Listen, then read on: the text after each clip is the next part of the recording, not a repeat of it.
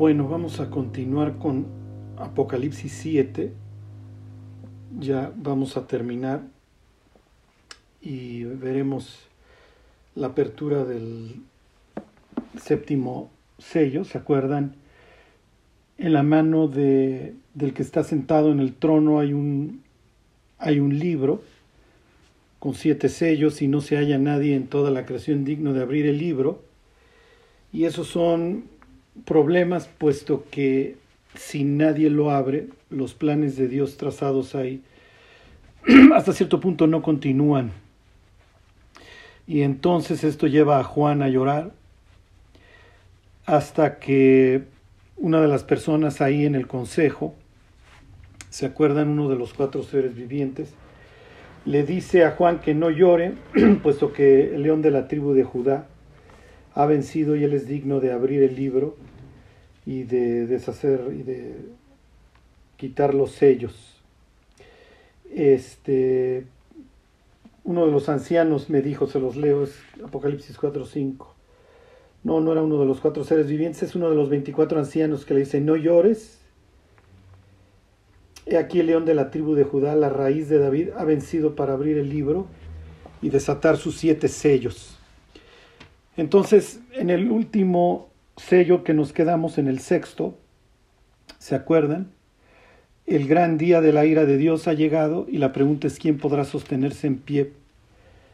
Y lo que vemos en el capítulo 7 es a los 144 mil sellados y luego dice Juan que ve una gran multitud de toda tribu, pueblo, lengua y nación.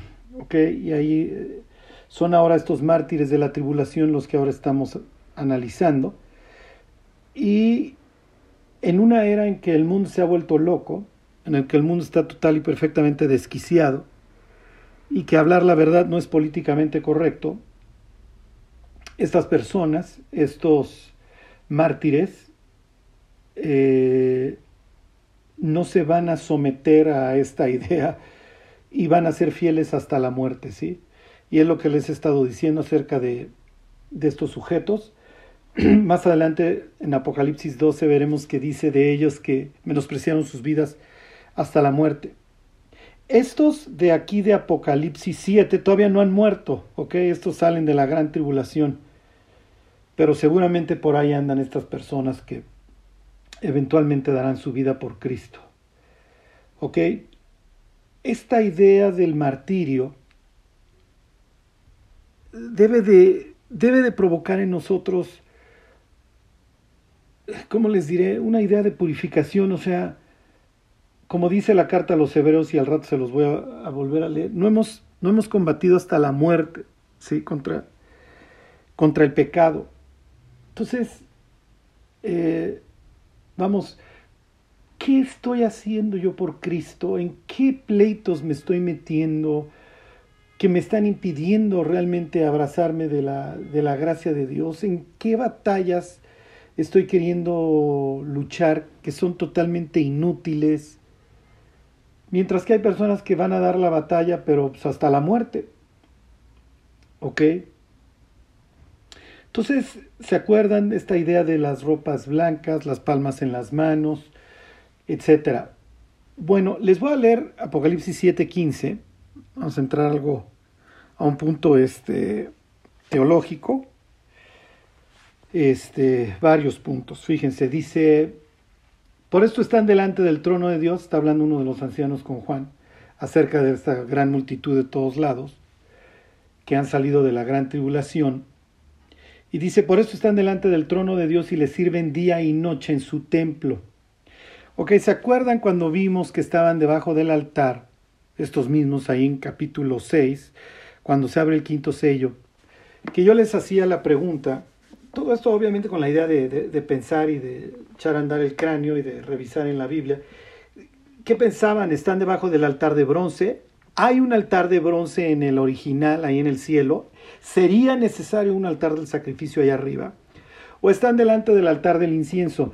Realmente aquí la respuesta, y miren, lo vamos a ver en el capítulo que sigue, ahí en el 7, ya se hace más clara. Están delante del trono de Dios. Y si se acuerdan, el altar del incienso está apenas afuerita de la cortina del velo, frente, digo tapado por la cortina, pero frente a lo que sería el trono de Dios o el estrado de Dios, que sería el arca. ¿Ok?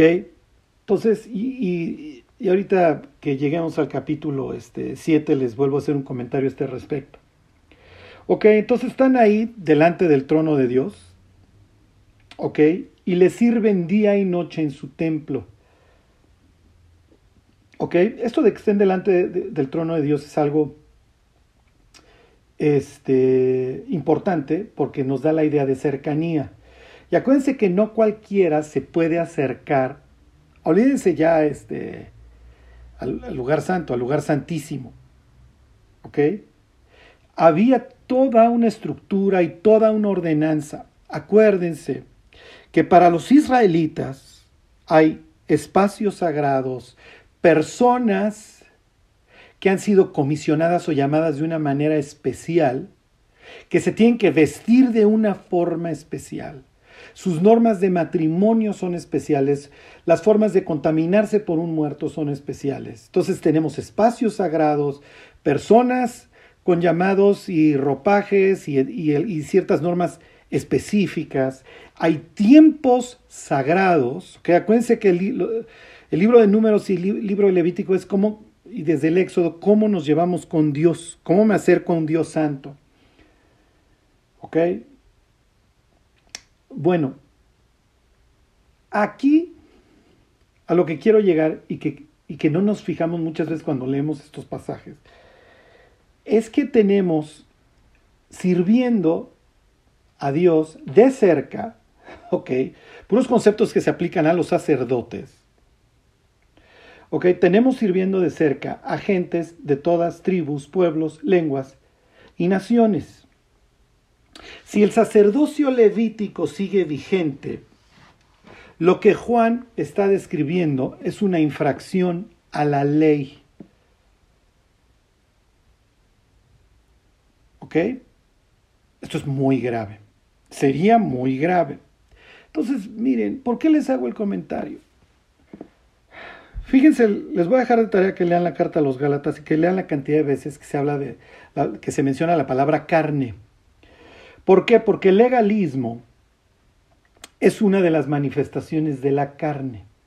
Entonces hoy cuando los cristianos, miren, ya olvídense de judíos, no, no me voy a meter ahorita en camisa de once varas. Pero imagínense cuando el, gentil se convierte. Y entonces deja de comer carne de cerdo y guarda el sábado y guarda las fiestas, como dijera Pablo, guardáis los días, los meses, los tiempos y los años. Me temo de vosotros que haya trabajado en vano con vosotros. Eso es una manifestación de la carne. Si no vivimos bajo un nuevo pacto, lo que Juan está describiendo en Apocalipsis 7 le hace gentiles sirviendo de sacerdotes es ridículo. ¿Ok? Pero ¿qué es dentro de todo lo que nos está describiendo el capítulo 7? Y que ya les había mencionado, ¿cuál es uno de estos conceptos que nos está enseñando Juan? La capacidad de Jesús de restaurar todas las cosas y de reclamar las naciones para Él, al grado que ahora tiene personas de todas naciones sirviéndoles como sacerdotes. ¿Por qué? Porque Cristo ha restaurado todas las cosas. Y como dice la carta a los hebreos, su ministerio es superior al ministerio establecido en la ley. ¿Ok? Les continúo con esta idea. Y aprovecho el viaje. Les voy a leer números 3, 6 al 10. Quiero que tengan en mente este, esta idea de cercanía. Dice números 3, 6 al 10. Haz que se acerque, ¿ok? ¿Dónde están los, estos de toda nación, tribu, Puebla, Puebla, pueblo, etcétera? Este, ¿Dónde están? Bueno, pues están cerca de Dios, le sirven delante de, su trono. Y aquí estamos hablando del mismo concepto. Dice, haz que se acerque la tribu de Leví y hazla estar delante del sacerdote Aarón para que le sirvan. ¿Qué es lo que están haciendo en Apocalipsis 7? Le están sirviendo a Dios día y noche. Dice, y desempeñen el encargo de él y el encargo de toda la congregación delante del tabernáculo de reunión para servir en el ministerio del tabernáculo. Y guarden todos los utensilios del tabernáculo de reunión y todo lo encargado a ellos por los hijos de Israel y ministren en el servicio del tabernáculo. Ok, este, estos dos verbos que nos vamos a encontrar con referencia en la ley a los sacerdotes son dos que, van juntos cuando se trata del sacerdocio. Les voy a volver a leer el, el, 3.7, dice, y desempeñen, el verbo en hebreo es shamar, el encargo de él y el encargo de toda la congregación delante del tabernáculo de reunión para servir en el ministerio, para servir, perdón, es abad. Entonces, shamar y abad son dos verbos que se le atribuyen a los levitas y a los sacerdotes. ¿Ok? Acuérdense que no, no, no, todos los, no todos los levitas son sacerdotes, pero sí todos los sacerdotes son levitas. ¿Ok? Para llegar a ser sumo sacerdote tienes que ser de la tribu de Leví y concretamente descendiente de Aarón. Y Aarón es descendiente de Leví. Ok, Leví, ¿se acuerdan? Quiere decir unión. Ok, la pobre este, Lea desesperada cuando le da que es cuarto hijo, dice, ahora sí se va a unir mi marido conmigo. ¿Ok? Bueno, entonces de ahí viene esta palabra leví, este, unión. Se dedican a unir al pueblo con Dios. ¿Ok? Fíjense, dice el 3.8, y guarden todos los utensilios del tabernáculo de reunión y todo lo encargado a ellos por los hijos de Israel y ministren. Volvemos a tener los dos verbos nuevamente, guardar, llamar, y abad es la palabra aquí que se tradujo en el 3.8 como, mini, como ministre. Dice, y les darás los levitas a Aarón y a sus hijos les son enteramente dados entre los hijos de Israel, y constituirás a Aarón y a sus hijos para que ejerzan su sacerdocio, y el extraño que se acercare morirá. Ok, entonces, al lugar santísimo va a acceder solamente el sumo sacerdote. Ok, aquí tenemos a personalidades de toda tribu, pueblo, lengua y nación delante del trono de Dios, sirviéndole día y noche, como los sacerdotes que entraban al lugar santo día y noche, precisamente para encender las lámparas, eh, llevar a cabo el ministerio relacionado con el incienso y una vez al año entrar al lugar santísimo, tratándose del sumo sacerdote. ¿Ok? Y aquí tenemos de toda nación, tribu, pueblo, y lengua. Entonces, ¿qué es lo que nos está diciendo, entre otras cosas? Apocalipsis 7, que Jesús restauró todas las cosas. ¿Ok? Jesús ha devuelto, por así decirlo, a su rebaño a los gentiles. Ya, eres parte de mi pueblo. Es lo que se desgañita Pablo explicando en Efesios capítulo 2, versículos 11 en adelante. ¿Ok? Ya la pared, la, pared, la pared intermedia de separación se acabó. Y entonces el postrer Adán ha logrado lo que el primer Adán no logró. Para que vean que esto es muy interesante, les voy a leer Génesis 2. Ok. Dice, les voy a leer Génesis 2.8. Y Jehová Dios plantó un huerto en Edén al oriente y puso ahí al hombre que había formado. ¿Ok? Vienen los ríos, lo que esperaríamos encontrar en la casa de Dios, por eso en Zacarías 14 tenemos esta idea de los ríos, por eso más adelante en el Apocalipsis tenemos la idea del río y a sus dos orillas este, el árbol de la vida y la misma idea tenemos en Ezequiel capítulo 48, etcétera, etcétera, ¿ok? Entonces ahí está el río que sale del Edén, ¿ok? Y luego dice, en el 2.15 dice, tomó pues Jehová al hombre y lo puso en el huerto del Edén. ¿Para qué? Para que Abad y Shamar, ¿ok? Para que lo labrara y lo guardara. Son los dos mismos verbos que les acabo de leer en números 3.7 y 3.8. Entonces, ¿cuál es la labor de Adán? Adán es sacerdote. El trabajo es previo a la caída. Ok, el trabajo no es una maldición de Dios. Ok, cuando los protestantes lo entendieron, y sobre todo ahí en Génova y luego en Holanda, obviamente prosperaron, porque pues el, el, trabajo no es una pena, no es un castigo. Que se haya visto afectado por la caída y que ahora haya que meterle sudor y no rinda los frutos siempre es otra cosa. Pero esto lo entendió la reforma protestante muy bien. Y bueno, acabó degenerando en el capitalismo brutal que hoy vemos. Lo que ustedes gusten y manden, es muy interesante las consecuencias políticas y económicas de la reforma protestante, pero ahorita no nos vamos a detener ahí. Lo que quiero que vean es que las labores de Adán son las labores de un sacerdote. ¿Ok? Adán en su labor sacerdotal de guardar el orden fracasa. Adán tiene una sola persona que unir con Dios y esa persona la descuida ¿Ok? Y cuando esa persona le hace la propuesta de pecar, lejos de, oye, pues, soy el sacerdote, soy el encargado de mantener el orden y de mantener tu unión con Dios, por así decirlo, o de procurar tu unión con Dios, Eva, pues ¿cómo ves? Participo de tu pecado. Y entonces, libro de Jeremías, los sacerdotes entregándose al pecado. Cristianismo moderno, los sacerdotes entregándose al pecado. Bueno, Carlos, entonces, ¿qué tenía que hacer Adán? Adivinen, Adán tuvo que haber mínimo intercedido por Eva. ¿Habría sido necesaria su muerte como intercesor? ¿Quién sabe?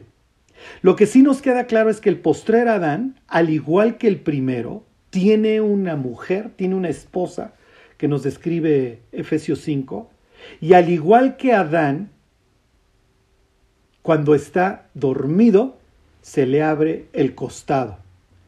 Un costado que se abre por amor en uno de su mujer, de, su esposa de Eva, en el otro por la iglesia.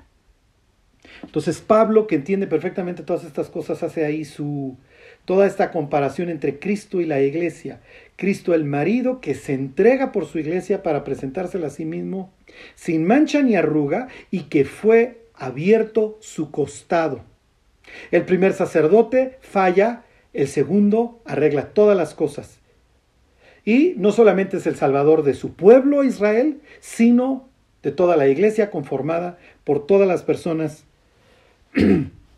que se convierten a él. ¿De dónde? De toda tribu, pueblo, lengua y nación. Y de esta forma se cumple la profecía del Salmo 82. Levántate, en griego anastases, acuan resucita, ¿Por qué? Porque tú heredarás las naciones. Entonces no es cualquier cosa lo que leemos de que de toda tribu, pueblo lengua y nación estén delante en la cercanía, que según el libro de números estaba prohibida para el extraño, ahora no, ahora Cristo rasgó el velo, es el mediador de un nuevo pacto, sustentado, diría la carta a los hebreos, sobre mejores promesas, ¿ok? Purificado este pacto no con sangre de machos cabríos y de animales, sino con la sangre del precioso Hijo de Dios. Y esto nos posibilita para en la eternidad servir a Dios día y noche. Ok, ya se acabó la clase teológica, así que el que quiera comerse sus tacos al pastor, ni la comida ni la bebida nos hace menos ni más delante de Dios. Lo que sí, si mi forma de comer o de beber hace tropezar al hermano, pues entonces tengo que, tengo que tener cuidado, ¿ok? Bueno, y cuando me refiero a bebida, no, me estoy refiriendo al mezcal, ¿eh? Estoy refiriendo al agua de Jamaica o al agua mineral. Bueno, ok, este, versículo 16 7.16, ya, vamos a terminar. Apocalipsis 7. Dice, ya no tendrán hambre ni sed, ni el sol caerá más sobre ellos, ni calor alguno, porque el Cordero que está en medio del trono los pastoreará y los guiará a fuentes de aguas de vida. Y Dios enjugará toda lágrima de los ojos de ellos. Bueno, este concepto de que Dios enjugará toda lágrima de los ojos de ellos, ya lo vimos hace 15 días. ¿Ok? Es el primer acto por parte de Dios que, lleva a cabo de forma directa, sin mediación con su pueblo, que el que está sentado en el trono es el que les enjuaga sus lágrimas. Ok, bueno, para terminar, fíjense, ¿cómo les diré la, por así decirlo, la maestría de Juan, cómo va a tomar el Salmo 49, que tiene los mismos conceptos del buen pastor, de las personas que van a salir de una prisión o de, una situación espantosa y que van a ser pastoreados en las alturas, ¿ok? Y que todas sus necesidades serán satisfechas. Entonces les voy a pedir que se vayan a Isaías 49, es el pasaje que está citando Juan, ¿ok? Bueno, y se los leo desde el versículo 1. Ok, no me voy a detener mucho en este concepto del siervo de Jehová, ok. Solo quiero que lo tengan en cuenta. Este concepto del siervo de Jehová se va a dar en la literatura, sobre todo en la literatura de la restauración. Digo, no es la primera vez que Dios va a llamar a, a Israel su siervo, este, pero en la literatura de la restauración tenemos este concepto del siervo de Jehová. Hay veces en que se refiere a la nación de Israel como su siervo, como su pueblo, y hay veces que se refiere a una persona. ¿Ok? Obviamente nos queda claro, sí, sí, los cristianos sacamos este sacamos este luego luego este nuestro pues nuestro amor por Cristo y Cristo es el siervo y Cristo fue el siervo herido y sí es cierto. Pero tenemos que analizar el contexto porque a veces hacemos osos y decimos mira aquí habla del siervo de Jehová cuando en realidad ahí está hablando del siervo de Jehová su pueblo Israel. Entonces acuérdense el contexto es el rey ok context is king como dicen los gringos. Bueno dice entonces 49 Oídme costas y escuchad pueblos lejanos. Ok, aquí. Okay. Vean cómo Juan va a tomar Isaías 49. ¿Por qué lo va a tomar? Porque va a hablar de todas naciones, tribus, pueblos y lenguas. Qué casualidad que así arranca el capítulo 49. Dice, Jehová me llamó desde el vientre, desde las entrañas, mi madre, de mi madre tuvo mi nombre en memoria. Y puso mi boca por espada aguda, me cubrió con la sombra de su mano y me puso por saeta bruñida, me guardó en su aljaba. Ok, ¿de quién está hablando? Pues obviamente los cristianos luego lo diríamos de Cristo. No, en este caso está hablando de su pueblo. Y me dijo, mi siervo eres, oh Israel, porque en ti me gloriaré. Ok, perfecto. No hay ningún problema, la idea es que Israel fuera un pueblo ejemplar, que las naciones alrededor dijeran, no, oh, ciertamente pueblo sabio, nación entendida es esta, miren qué grandes leyes, etcétera, etcétera. Poco duró el gusto, duró algunos años bajo el reinado de Salomón y de ahí la montaña rusa, el roller coaster y para arriba y para abajo y ya saben que acaba todo esto, ¿ok? Bueno, dice versículo 4, pero yo dije, por demás he trabajado en vano y sin provecho he consumido mis fuerzas, pero mi causa está delante de Jehová y mi recompensa con mi Dios, ¿ok? Es natural que el pueblo de Dios que ha regresado a la restauración y aquí, como les advertí desde el domingo que veíamos Zacarías, esta literatura de la restauración y la literatura apocalíptica se empiezan a mezclar. Bueno, ok, entonces, no importa, los restauradores van a seguir adelante. Dice versículo 5, ahora, di, ahora pues dice Jehová el que me formó desde el vientre para ser su siervo, para hacer volver a él a Jacob y para congregarle a Israel. Ok, ya no está hablando de Israel. Ok, ya está hablando de una persona que va a hacer volver a Israel. Porque estimado seré en los ojos de Jehová y el Dios mío será mi fuerza. Dice, poco es para mí que tú seas mi siervo para levantar las tribus de Jacob y para que restaures el remanente de Israel. También te di por luz de las naciones para que seas mi salvación hasta lo postrero de la tierra. Ok, entonces ya cambió y ahora ya el siervo de Jehová nos está refiriendo aquí el pasaje, ok, a una, al pueblo de Israel, se está refiriendo, ok, este, a una persona, ok. Este, y la idea es que esta persona va a ser, así se llama Jesús, el Salvador, para que sea la salvación hasta dónde, hasta lo último de la tierra. Los gentiles están incluidos. Y si se acuerdan, en el libro de Hechos, ¿ok? Pablo cita este versículo. Y obviamente, como él es el apóstol de los gentiles, pues es natural que se la viva citando. Lo sacaban ahí en Antioquía de Pisidia. ¿Ok? como dice Pablo, porque así nos ha mandado el Señor, diciendo, te he puesto para luz de los gentiles, a fin de que seas salvación hasta lo último de la tierra. ¿Ok? Le sigo leyendo. Así ha dicho Jehová, Redentor de Israel, el santo suyo, al menospreciado del alma, al abominado de las naciones, al siervo de los tiranos. Verán reyes y se levantarán príncipes y adorarán por Jehová, porque fiel es el santo de Israel, el cual te escogió. ¿Ok? Entonces tenemos la idea de reyes extranjeros nuevamente. ¿Ok? Bueno, versículo 8. Así dijo Jehová, en tiempo aceptable te oía y en día de salvación te ayudé. Este lo cita Pablo en Corintios, se acuerdan en segunda. Y te guardaré y te daré por pacto al pueblo para que restaures la tierra, para que heredes asoladas heredades. Ahí viene el que va a restaurar todas las cosas. ¿Ok? ¿Se acuerdan? La semana pasada, la mujer samaritana, va, sé que va a venir el Mesías y cuando Él venga, Él nos enseñará todas las cosas, Él va a restaurar todo. ¿Ok? Bueno, pues es lo que decía Isaías acerca del Mesías.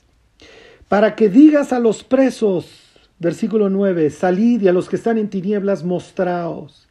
Que no pudiera haber una mejor descripción para los que van a salir de la gran tribulación. Presos y en tinieblas. ¿Ok?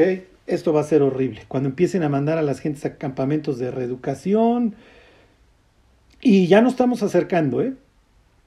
No, no, no crean, o sea, ya ser de la ideología política equivocada o de la ideología X equivocada, ya se empieza a ver al ser humano con una sospecha espantosa. ¿Okay? La humanidad está total y perfectamente dividida. Blancos contra negros, mujeres contra hombres, este, lo que ustedes quieran, este, los de derecha contra izquierda, es patético ver a las gentes en las redes sociales pelearse, mandarse noticias, o sea, y miren, pues esto, esto va conforme a los planes de Dios, finalmente. Los cristianos no nos podemos enfrascar en estas cosas. ¿okay? Digo, tenemos cosas mucho, mucho más importantes que atender honestamente. Ok, y al rato regreso a este tema. Dice, en los caminos serán apacentados. ¿Ok? Les, sigo ahí leyendo este, Isaías 49, 9. En los caminos serán apacentados. ¿Ok? De que este verbo de ser apacentado en los caminos, pues, obviamente se refiere a un pastor. Es la idea que maneja Apocalipsis 7. ¿Ok? El, el, cordero que está en medio del trono los guiará a dónde? A fuentes de aguas de vida, porque pues son, sus, son sus ovejas, es su rebaño. ¿Ok? Fíjense. Dice, y en todas las alturas tendrán sus pastos. No tendrán hambre ni sed, ni el calor ni el sol los afligirá. Ya ven, esto es literalmente lo que cita Juan porque el que tiene de ellos misericordia los guiará y los conducirá a manantiales de aguas. Y convertirá en camino todos mis montes y mis calzadas serán levantadas. He aquí estos vendrán de lejos, es lo que dice Juan en capítulo 7 de Apocalipsis, y aquí estos del norte y del occidente y estos de la tierra de Sinim. Cantad alabanzas, que es a lo que se dedican a hacer estos cuates. Bueno, pues es lo que están diciendo las salvaciones de Jehová. Cantad alabanzas, oh cielos, y alégrate tierra, prorrumpid en alabanzas, oh montes, porque Jehová ha consolado a su pueblo, y de sus pobres tendrá misericordia. Claro, es lo que dice Apocalipsis 7, va a enjuagar sus ojos. ¿Ok? Y entonces viene, pero Sión dijo, me dejó Jehová y el Señor se olvidó de mí, y pregunta a Dios, ¿se olvidará la mujer de lo que dio a luz?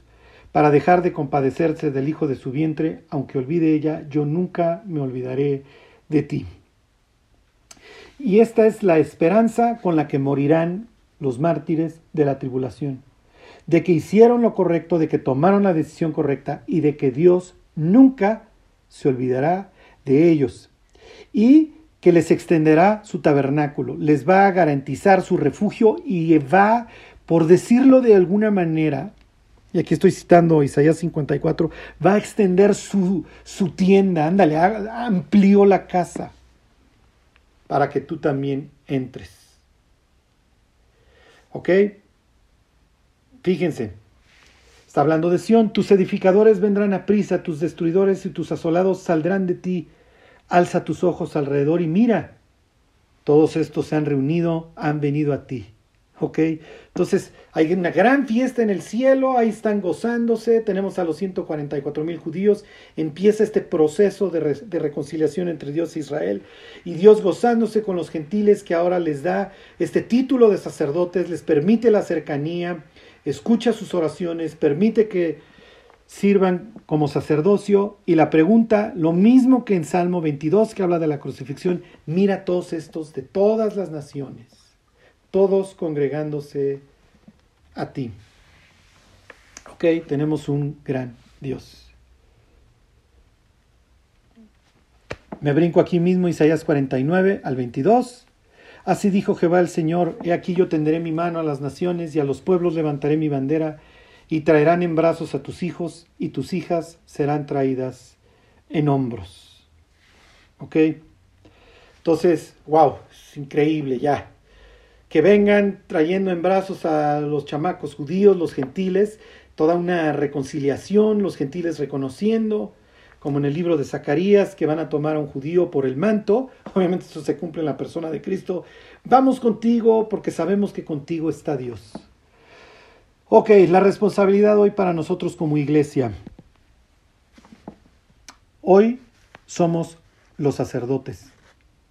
Y la medida de un Dios bueno, un Dios malo, un Dios grande, un Dios chico, claro, nosotros no afectamos el tamaño de Dios, pero la gente sí quiere ver en nosotros a Dios reflejado. ¿Ok? Bueno, ahí dejamos a los mártires de la tribulación. Nos vamos a encontrar parte de su historia aquí también en capítulo 8. Bueno, regresense al Apocalipsis y vámonos al capítulo 8. Esto es increíble. Y fíjense, aquí se va a hablar de las oraciones de los santos como incienso.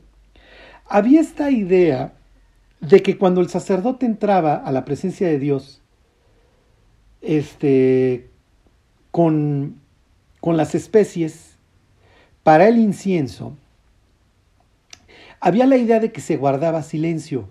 Ok, esto estaba subiendo al, olfato de Dios. Y es un momento muy solemne. El sacerdote está entrando. Está entrando al tabernáculo. ¿Tabernáculo de qué? De reunión. Y entonces está presentando esto delante de Dios. ¿Ok? En un libro ahí de siglo I que se llama el Testamento de Adán, estaba esta idea de que los ángeles guardaban silencio y les leo concretamente el párrafo la próxima semana, no lo tengo aquí. Este, en donde los ángeles guardan silencio y el cielo guarda silencio para escuchar las oraciones que suben como, dice Apocalipsis, como incienso. ¿Ok? Entonces, es esta idea de silencio de un Dios magnífico. ¿Ok?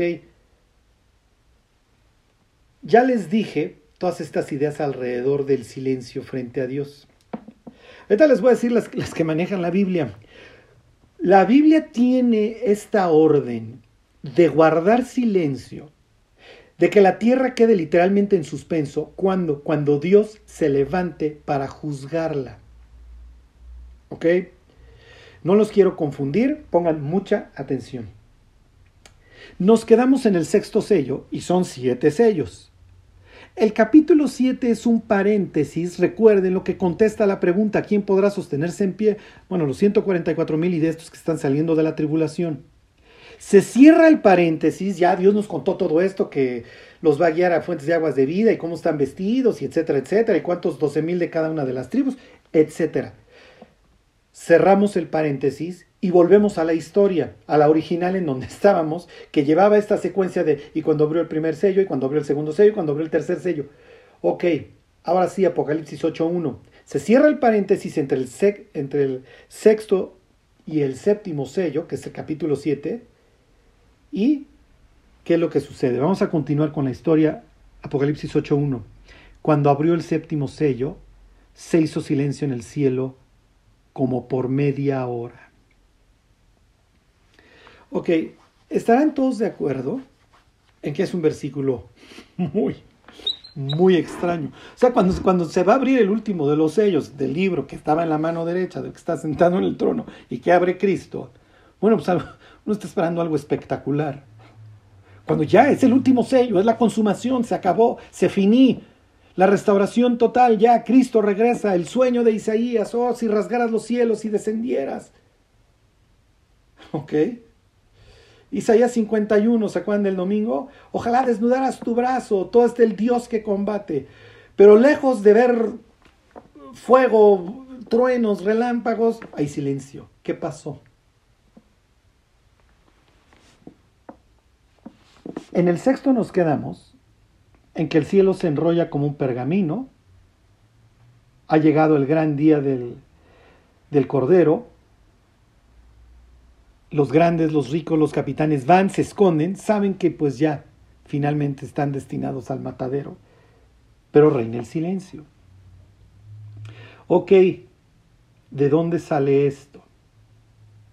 Ok, y los voy a pasear por, por toda la Biblia. Empiezo con, este es Sofonías 1, 7.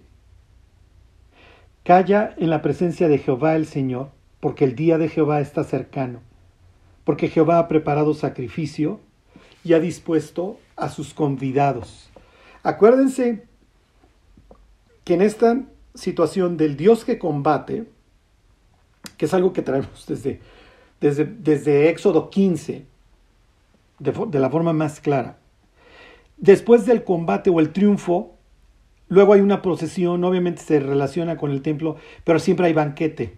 Por eso, ¡ay, dichoso el que comparta pan en el reino de los cielos! ¿A cuál le dicen a Jesús? Por eso este concepto de, las, de la cena en capítulo 19 de Apocalipsis. ¿Ok? Y los convidados dispuestos, por eso la parábola de la gran cena o la parábola de la boda. ¿Ok? Entonces, aquí se relaciona el gran día de la ira de Dios con qué? con el silencio, con cállense. ¿Qué está diciendo Juan con el séptimo sello? Ya, se acabó, se finí. Va a haber un silencio total porque Dios literalmente se levantó de su trono, desciende, aplasta por completo la oposición, esto ya lo veremos en capítulo 19, se finí. La bestia el falso profeta al lago de fuego, Satanás encadenado, Obviamente don Napoleón que andaba por ahí rondando, bueno, don Napoleón obviamente al lago de fuego, este, ahí este, la bestia. Charlie, él es el mismo, sí, sí, sí, si no, regresense a los primeros estudios de capítulo 6 con toda esta idea de Apolo y eso. Pero bueno, lo que les quiero decir es que se levanta Dios de su trono y lo que debe de reinar es el silencio. Ya aplasta ¿Y qué es lo que le queda a todos los creyentes que están vivos?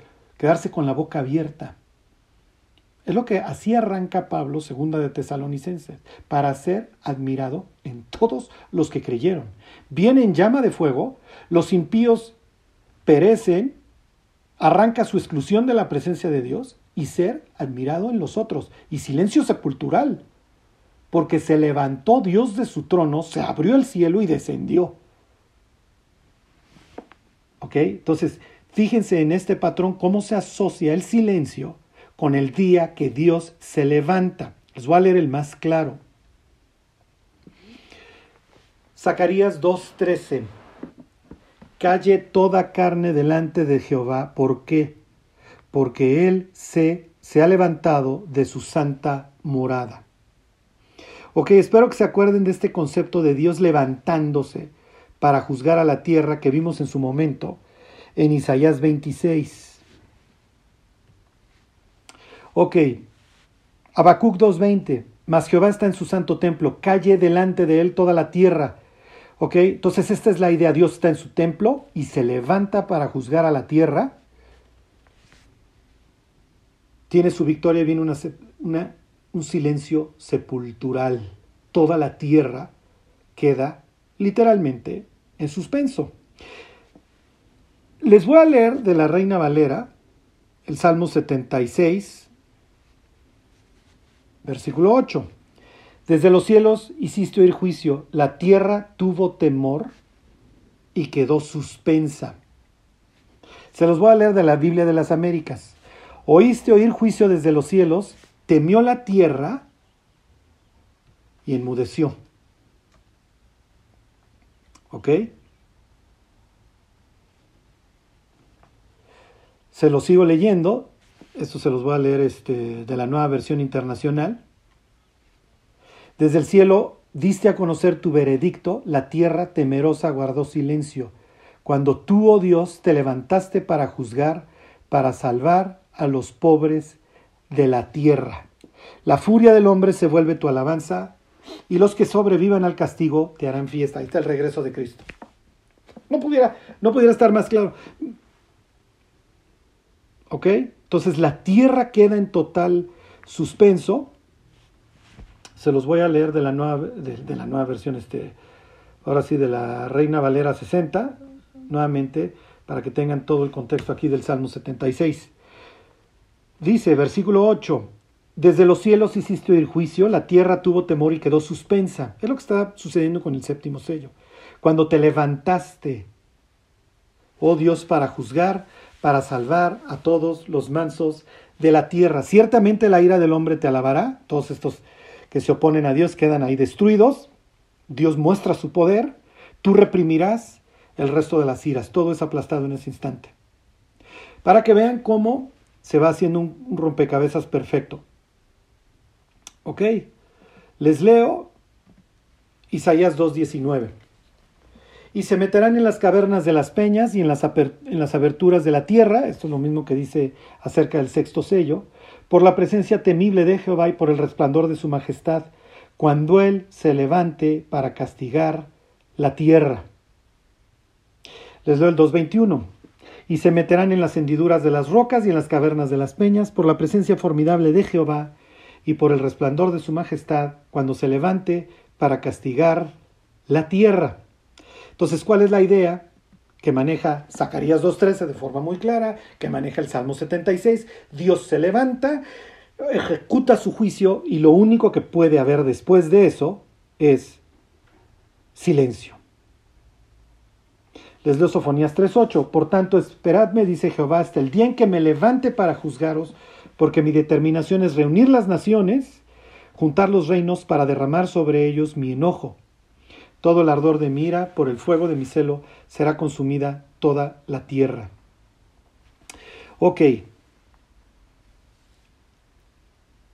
Y finalmente les leo para terminarles toda la idea, sean expertos en el séptimo sello.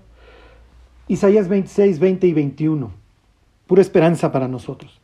Anda, pueblo mío, entra en tus aposentos, Cierra tras ti tus puertas, escóndete un poquito por un momento, en tanto que pasa la indignación, porque aquí que Jehová sale de su lugar para castigar al morador de la tierra por su maldad contra él, y la tierra descubrirá la sangre derramada sobre ella, y no encubrirá ya más a sus muertos. ¿Cuál sería la secuencia de eventos según Isaías 26, 20 y 21, según Zacarías 2.13, según Salmo 76? Dios está siendo alabado obviamente por todos los que viven en el cielo, ¿ok? Por su pueblo que llegó antes, que entró a sus aposentos, posteriormente es alabado por todos los mártires de la tribulación que se van sumando. Desciende Dios con todos los que ya estuvieron en el cielo, vestidos de lino finísimo, blanco y limpio.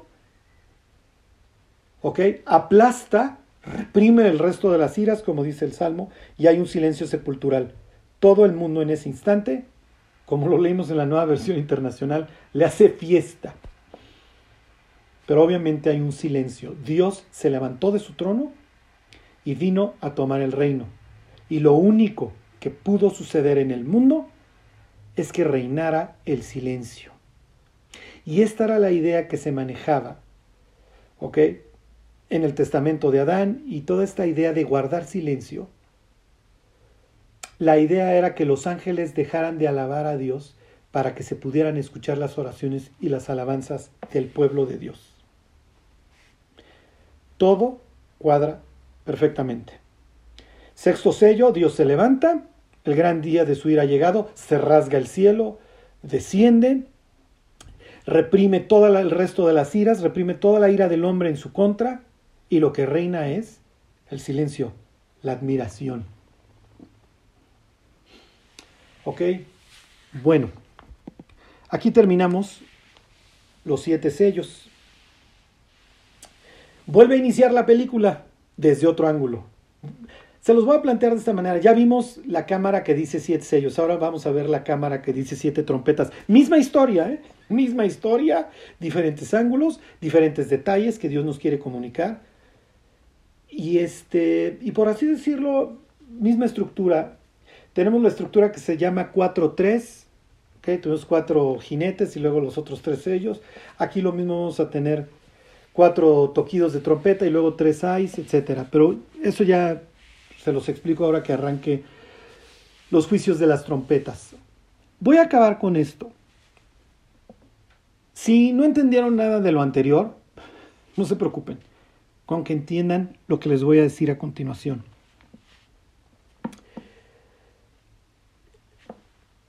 Los mártires son presentados como vencedores ellos vencieron su temor a la muerte. Vencieron a un mundo impío que cual huracán iba en contra de ellos. Se sobrepusieron a lo políticamente correcto y afirmaron a Cristo y sus principios. No te dan un diploma en el mundo por ello, al contrario. Hablar de los principios de la Biblia hoy te mete en muchísimos problemas.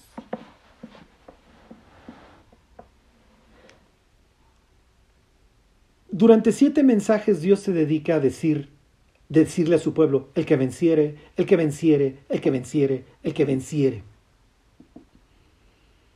Y luego tenemos a estos mártires de la tribulación venciendo. Ahí están sus palmas en sus manos, sus ropas blancas. Se enfrentaron contra un vencedor, ¿se acuerdan? Contra uno que salió venciendo y para vencer. Y que Apocalipsis 13 dice que se le va a dar autoridad para matar al pueblo de Dios. Pero estos pasan por encima de ese temor y vencen a la bestia y a su marca y a su ideología y a su filosofía y a su religión y a su opresión. Flash informativo. La vida de un cristiano implica una lucha, implica una batalla implica una guerra, no es un paseo por el parque. Es una lucha contra uno mismo, contra el mundo y contra el diablo, que termina hasta el día en que partimos a la presencia de Dios. Sí, sí te tienes que negar a ti mismo, sí, sí tienes que llevar una cruz, sí, sí tienes que dejar de fornicar, de dejar de drogarte, de dejar de chupar, Sí, tienes que ser tolerante, sí, tienes que ser paciente. Sí, sí, sí, es una lucha.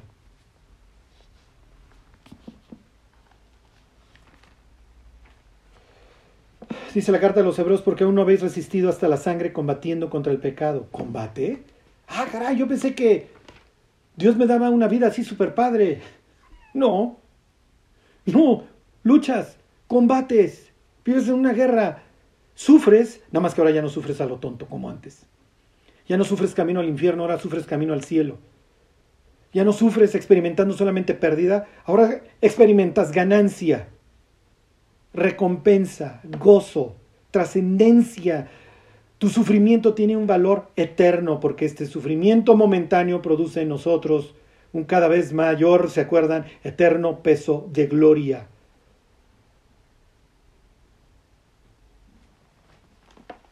¿Cuál es el problema? Que hoy vemos a los cristianos cometiendo las mismas atrocidades e iniquidades que el incrédulo. Y entonces ni honra a Dios y tropieza al incrédulo. Pero no se quiere negar a sí mismo, no quiere luchar. Y a los dos meses de, matrimonio, ay no, es que no nos llevamos bien, ya nos vamos a divorciar. Y además él no deja la pornografía y... ¿En serio? ¿Quién te dijo que, ibas a ser feliz en el matrimonio? ¿En serio? Vas a madurar y vas a, y vas a entender lo que es establecer una relación profunda con una persona. Con quien vas a compartir los ratos buenos y los ratos amargos y tristes de la vida. Pero esto, dice Pablo, y segunda de Timoteo 2.5, y también el que lucha como atleta no es coronado si no lucha legítimamente. Ok, entonces hay que luchar. ¿Por qué me comparas con un luchador? Continúa diciendo Pablo, acuérdate de Jesucristo, del linaje de David resucitado de los muertos conforme a mi evangelio, en el cual sufro penalidades, hasta prisiones, a modo de malhechor, pero la palabra de Dios no está presa. Por tanto, todo lo soporto por amor de los escogidos. ¿En serio? ¿Soportas? Wow, ¿de qué estás hablando, Pablo? Fíjense, Dice Pablo, anunciamos a Cristo, le estoy leyendo Colosenses 1:28, a quien anunciamos amonestando a todo hombre y enseñando a todo hombre en toda sabiduría, a fin de presentar perfecto en Cristo Jesús a todo hombre, para lo cual también trabajo, luchando según la potencia de Él, la cual actúa poderosamente en mí. Espero que ya hayan escrito su epitafio, ya saben esa frase de aquí yace fulano de tal.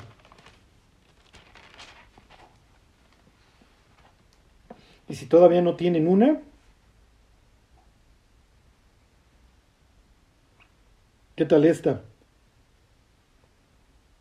He peleado la buena batalla, he acabado la carrera, he guardado la fe. Por lo demás me está guardada la corona de justicia, la cual me dará el Señor juez justo en aquel día.